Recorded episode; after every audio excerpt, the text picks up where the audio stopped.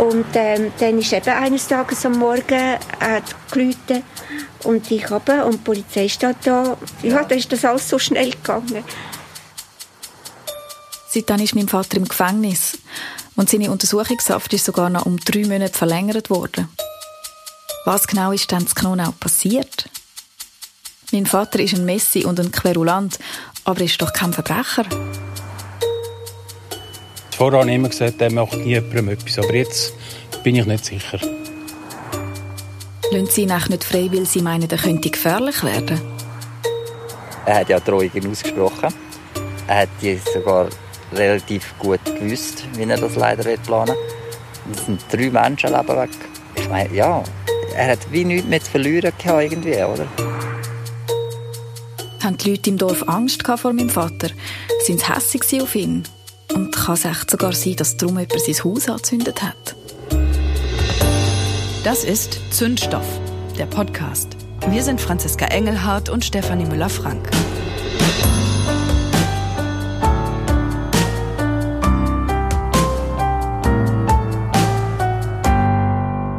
Folge 2 U-Haft.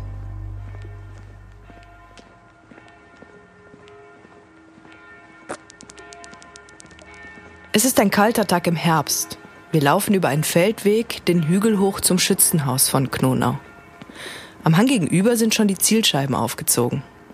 Das ist so, das ist so richtig eine Kindheitserinnerung. Das Häuschen, das hat eben da die Zielscheibe und dann also ganz mal, also schmalerische Umgebung und eben dann der Rappberg mit dem Knonauer Wein also da mit den Trauben, wo dann der Knonauer Wein gepresst wird.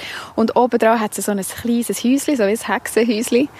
Und äh, ja, dort so bröteln als Kind. Oder so, der Kiele Gottesdienst war dort einmal.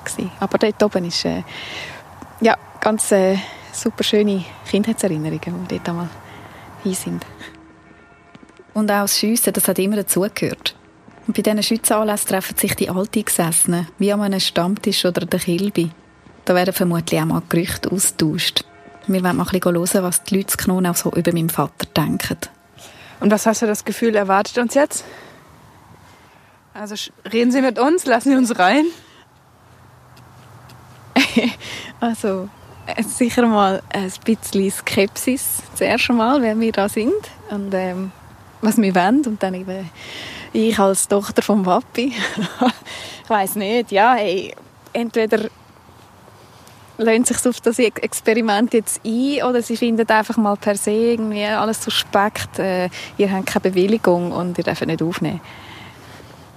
Du kannst aber nicht schießen, oder? Ich kann extrem gut schiessen. Aber also, ich kann meine Schiessenkenntnisse aber nicht von da, sondern von der Kilby. Also ich kann, ich kann dir gerne mal ein Rösli schiessen. Wirklich? Ja, natürlich.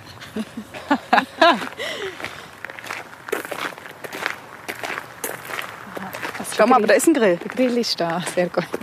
Die Tür ist auch offen. Mhm. Grüezi. Sind Sie der Grillmeister? Ja.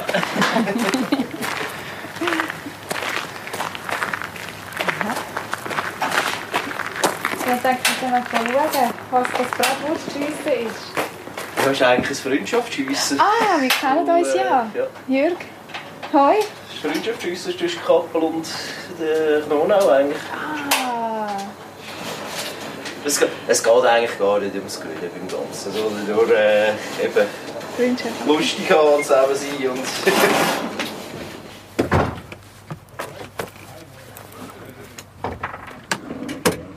Gut, tschüss! Ja. Wer sein Gewehr putzt hat, holt sich Patronen bei so einer Art Kassenhäuschen. Nachher leitet man sich auf eine Matte, bringt das Gewehr in Position und zielt. Trotz Gehörschutz bläst es einem fast weg. Am Bratwurststand kommen wir ins Gespräch mit Urs Scheidegger. Er ist Präsident der Jungschützen. Urs kommt aus Knonau. Er kennt Franziskas Vater seit er klein ist. Was wird denn geschnurrt im Dorf? Ich hab's an. Was wird geschnurrt? Ja, geschnurrt wird einfach, dass der Kopf oben einfach irgendwie eine Ecke ab hat, sagen wir mal. Ja, was ist das? Mir hat nie etwas gesagt. Der Urs weiß nicht, was passiert ist an dem Tag, wo mein Vater verhaftet worden ist. Aber an die Nacht, wo es brennt hat, kann er sich gut erinnern. Er ist bei der Freiwilligen Feuerwehr. sind es etwa gesamthaft etwa gut 20 Stunden Einsatz gehabt. Ah, ja. Und, und eben der Feuerwehreinsatz, ist der, ist der eingefahren? Ist echt eingefahren, ja. Und wisst ihr, wie es sich entzündet hat? Nein. Mhm. Nein. Ich persönlich, meine Meinung ist, dass irgendeiner einen anzündet. So. Sag ich jetzt, aber... Aber warum? Weil die einen Nachbarn nicht haben mögen.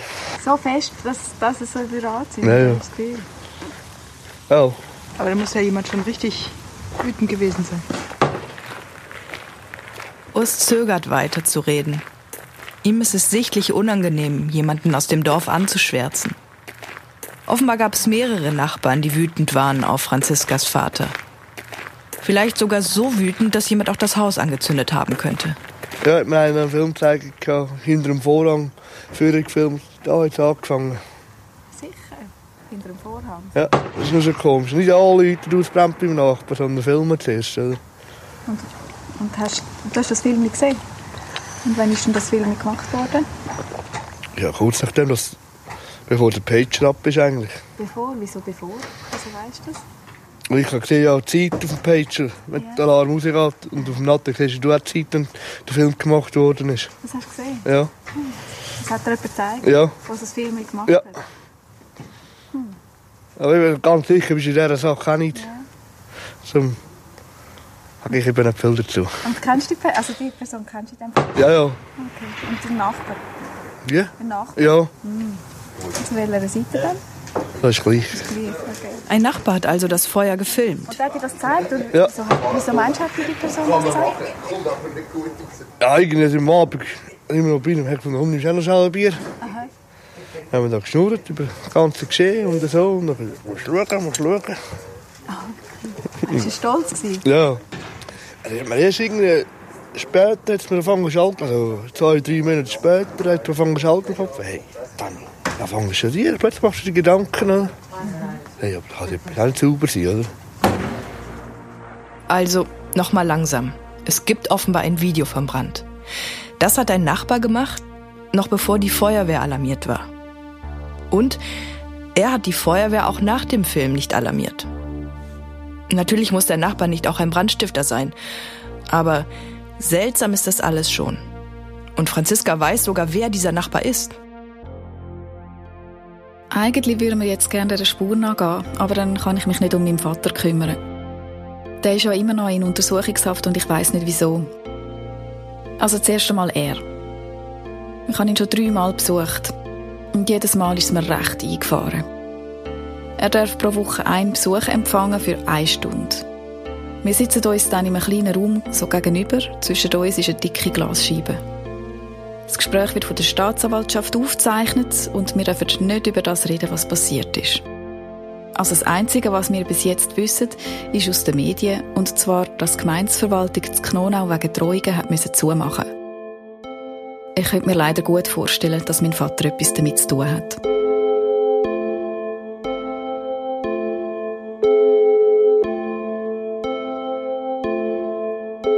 Reitermoser. Das ist Franziska Engelhardt. Hoi, Esther.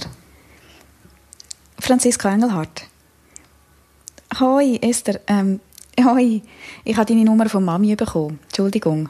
Darf ich, ich habe vorher heim angerufen und hat niemand abgenommen und dachte, probiere es auf dem Handy. Darf ich schnell stören? Die Gemeindepräsidentin wird im Moment kein Interview geben, weil er den Zeitpunkt heikel sei, wegen dem laufenden Verfahren. Auch andere Nachbarn sagen klar, sie hätten zwar nichts gegen den Kari, aber sie wollen jetzt lieber nichts sagen und abwarten, wie alles weitergeht. Vermutlich wollen sie Franziska auch einfach nicht direkt ins Gesicht sagen, was man in Knonau über ihren Vater denkt. Der Pfarrer von der reformierten Kirche ist einverstanden, dass wir mit ihm ein Interview machen. Vom Pfarrhaus sieht man direkt auf Brandruinen. Aber wo wir zwischen seinen Büchern gestellt sitzen, will er sich dann doch lieber keine Finden machen. Und der Pfarrer will auch akzeptiert sein, dass das eigentlich der Pfarrer, was der, also von daher kann ich fast nichts sagen. Ich kann echt gar nichts sagen. Weil ich bin Nachbar, aber ich bin immer auch der Pfarrer. Und das ist das Problem. Und was uns aber interessiert ist, was ist daran speziell an diesem Fall? Also haben Sie das Gefühl, dass es, dass es, es ist ein spezieller Fall, mit dem Sie hier konfrontiert sind, oder es ist einfach was, was sich auch vergleichen lässt mit, mit, mit der Arbeit eines Pfarrers in einem anderen Dorf, wo es solche Dynamiken gibt? Es ist schon heftiger, oder? Es ist heftiger, weil es sich. Es hat sich ständig zugespitzt, es ist ständig eskaliert, äh, immer mehr, oder? Das ist eine öffentliche Sache. Das hat eine Dimension, die, die übersteigt das Übliche eines familiären, schwierigen Situation in einem Dorf. Oder? Weil es so sichtbar ist. Ja, sichtbar, ja, vor allem sichtbar, ja. Und groß, es geht da nicht um einen kleinen Hühnerstall, oder? Das ist ein großes Areal, das zugestellt war. Und es war immer auch eine Brandgefahr natürlich, so ein, ein Riesenwarenlager das es war natürlich für uns traumatisch und dramatisch, wie es dann gebrannt hat. Das ist natürlich für ein Dorf eine, eine, äh, furchtbar. Es ist ja auch krass. Der Brand ist jetzt schon über ein Jahr her und trotzdem sieht es auf der Ruine noch immer so aus, als ob es erst gestern gebrannt hätte. Und die Gemeinde kann das Grundstück nicht aufräumen, ohne dass Franziskas Vater zustimmt. Natürlich, äh, es beschäftigt Leute, wieso es keine Lösung gibt wer es wie lösen könnte. Und man ist halt sehr ratlos. Und es ist so, es ist sichtbar in einem Dorf. Das heißt, man hat etwas zu reden und zu diskutieren. Und man kennt ja alle Protagonisten. Man kennt den, den Karl und man kennt die Familie und man kennt die Nachbarn und die Behörden und man sieht es. Oder? Das macht es besonders. Der Ärger über das Chaos bei Karl und vor allem, dass für ihn nicht die gleichen Spielregeln gelten wie für alle, das wurde auch schon öffentlich gemacht. Das Lokalblatt Affoltern Anzeiger hat 2013 einen Leserbrief mit Foto veröffentlicht. Darin heißt es, Zitat, von der Wohnung meiner Eltern aus sieht man hier eine Müllhalde. Das kann ja nicht sein. Hier schaut die Behörde seit Jahrzehnten weg. Tipp von mir, geschätzte Knonauer, macht um euer Haus, was ihr wollt beantragt keine Baubewilligungen, solange dieser Müllplatz nicht verschwindet.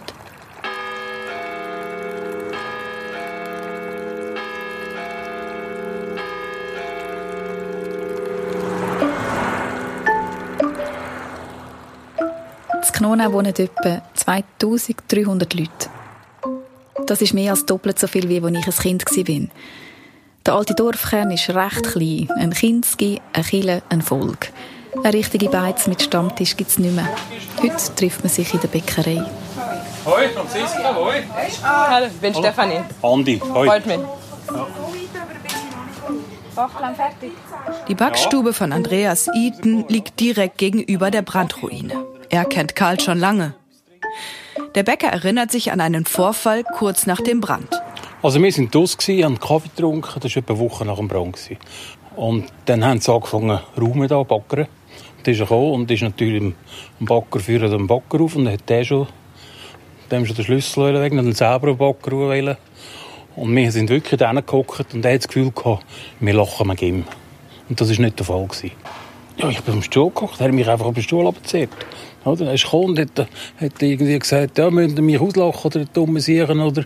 Und, ja, ich weiss halt die Wortlaut nicht mehr genau, aber äh, so in dem Sinn einfach, der, es wird noch mehr passieren im Dorf, quasi so auf die... Ich wollte jetzt nicht irgendwie anschwärzen, aber es war ja so auf das raus, gewesen, oder? Ich habe ein bisschen das Gefühl, du bist einer der Einzigen, der sich getraut hat, ihm einfach mal klar, mit ihm Klartext zu reden. Das habe ich halt immer gemacht, ja. Das ist schon so. Und was hat es gebracht? Das hat wahrscheinlich nie Krach gehabt miteinander. Ja. Nach dem Brand sind viele Schaulustige auf Knonau gekommen. Vor der Bäckerei hat es ein paar Tischchen, wo man schön in der Sonne kann sitzen und einen Kaffee trinken mit Sicht auf Brandruinen. Und wenn fremde Leute gekommen sind, oder, die, haben, die haben sich schier hinterfragt, oder, dass man so etwas kann und, und quasi dulden nebenzu. Und gesagt, ja, ich kann nichts machen. Du kannst nichts machen als Privatperson, oder? Das ist eigentlich als, als ein Verrückte, oder? Und die Gemeinde hat halt zu lange geschlafen. Das ist eben die andere Seite, oder? Aber warum haben sie geschlafen? Niemand will böse sein, oder? oder? Schon vor 20 Jahren hat sich Karl Engelhardt dagegen gewehrt, die Auflagen der Gemeinde einzuhalten. Also Baurecht, Ortsbildschutz, so Sachen. Im Jahr 2003 hat man dann zum ersten Mal offiziell versucht, eine Lösung zu finden. Die Gemeinde lud zum runden Tisch ein und Karl unterschrieb eine Vereinbarung, den denkmalgerechten Zustand wiederherzustellen. Nur eingehalten hat er sie nicht.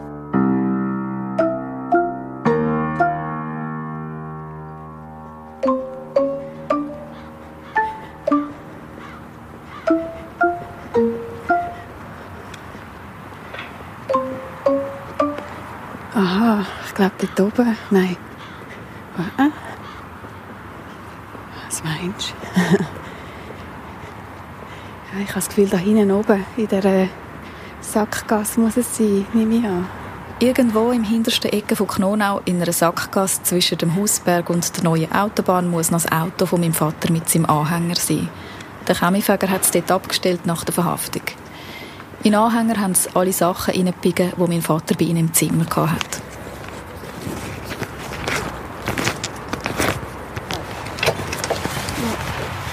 Ich habe jetzt ein paar Kleider von ihm, zum Teil ganz noch eingepackt. Ja, Rucksack.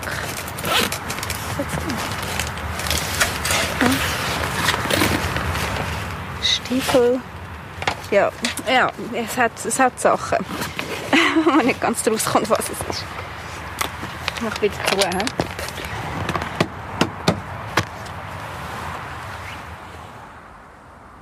Daniel Ammann bringt uns auch noch den Autoschlüssel vorbei. Und er hat eine Neuigkeit für uns. Ja. Ähm, ja. Äh, ich bin noch im Karl. Zeugenaussage. Ah, davon haben wir gar nichts gewusst. Er hat gestern offenbar als Zeuge ausgesagt und danach noch mit dem Staatsanwalt gesprochen. Aber was hat denn die, äh, die Staatsanwalt, also ist ein Staatsanwalt ein, ein Mann gewesen, oder wer ist, wer hat Das war ein Mann, ja. Was hat er dir gesagt? Er hat gesagt, äh, also, so wie es aus- aussieht, er wird, jetzt ähm, ein psychisches Gutachten noch erstellt, dass man es sozusagen kann mit gutem Gewissen rauslassen Und ähm, ich habe auch gesagt, also, Karl wird nichts machen. Also, er ist in die Enge getrieben. Und was war das für ein Rahmen? Also haben sie dir gesagt, warum sie dich da eingeladen haben? Also ich habe es am Anfang nicht gewusst. Und ähm, das ist aber eigentlich effektiv nur um äh, Bedrohungen gegangen, die er, die er hatte. Oder? Und haben sie dich gefragt, also ob er tatsächlich irgendwie Mhm. gewalttätig geworden ist oder was haben sie gefragt? Ja, also es ist alles gefragt worden, oder? Ich kann natürlich, ich weiss natürlich nicht mehr alles auswendig, aber es ist sicher gefragt worden. Er hat ja Drohungen ausgesprochen. Äh, er hat die sogar relativ gut gewusst, wie er das leider wird planen. Es sind drei Menschenleben weg. Ich meine, ja, er hat wie nichts mehr zu verlieren gehabt, irgendwie, oder? Der Daniel redet mit uns, als ob wir würden wissen, was passiert ist. Aber wir sind verwirrt von dem, was er uns da gerade erzählt. Und warum sagst du drei Menschenleben? Also das wären ja dann die zwei, die er bedroht hat. Und er selber. Du hast auch noch gesagt, dass er konkret seine, seine ähm, Pläne dir gesagt hat.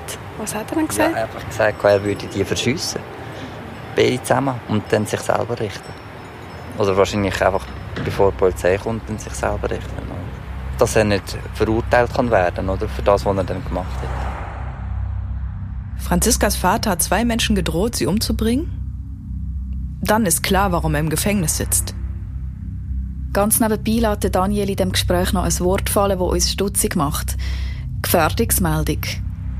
Offenbar hat Daniel mehrere Behörden angeschrieben, um sie über die Drohungen gegen zwei ehemalige Gemeinderatsmitglieder zu informieren. Von dem hat er uns das letzte Mal gar nichts gesagt. Das stimmt. Vielleicht hat er ja das Gefühl, dass er Karl verraten hat. Hat die Staatsanwalt oder der Staatsanwalt hat er gesagt, dass, er, dass sie aufgrund von, diesem, von dieser Gefährdungsmeldung reagiert haben? Ja, auf das aber haben sie dann die Anzeige schon vorbereitet gehabt sie haben es eigentlich dann einfach noch ausgelöst. Ja. Also die Gefährdungsmeldung war ein Teil, gewesen, aber die, die Leute, die bedroht worden sind, haben ihn dann noch ganz konkret angezeigt. Ja. Ja. Vor, vorher, bevor, bevor die Gefährdungsmeldung einging? Oder Nein, zeitgleich? nachher, nachher dann. Nachher. Wie kommt mein Vater dazu, jemanden mit dem Tod zu bedrohen? Und würde das auch wirklich machen? Zuerst zwei Leute umbringen und dann sich selber? Es ist so eine unglaubliche Aggression in ihm. Es ist so wahnsinnig. Und irgendwann ist das wie ein Dampfkochtopf und irgendwann muss einfach das, muss das, muss das einfach raus. Also sind doch schon Sachen passiert. Wenn ich, ich genau weiss, wenn er so fest in die Ecke gedrängt wird oder wenn er sich so fest angegriffen fühlt oder es so verrückt als Opfer empfindet, dann, nehme ich, also dann würde ich für nichts mehr garantieren. Also wirklich für gar nichts mehr. Ganz ehrlich, ich verstehe nicht, warum niemand verhindert hat, dass der Streit so eskaliert. Also die Gemeinde, die KESB oder sein Beistand. Und konnte die Familie, also konntest du, Franziska, denn nichts unternehmen, um Karl zu helfen? Nächstes Mal.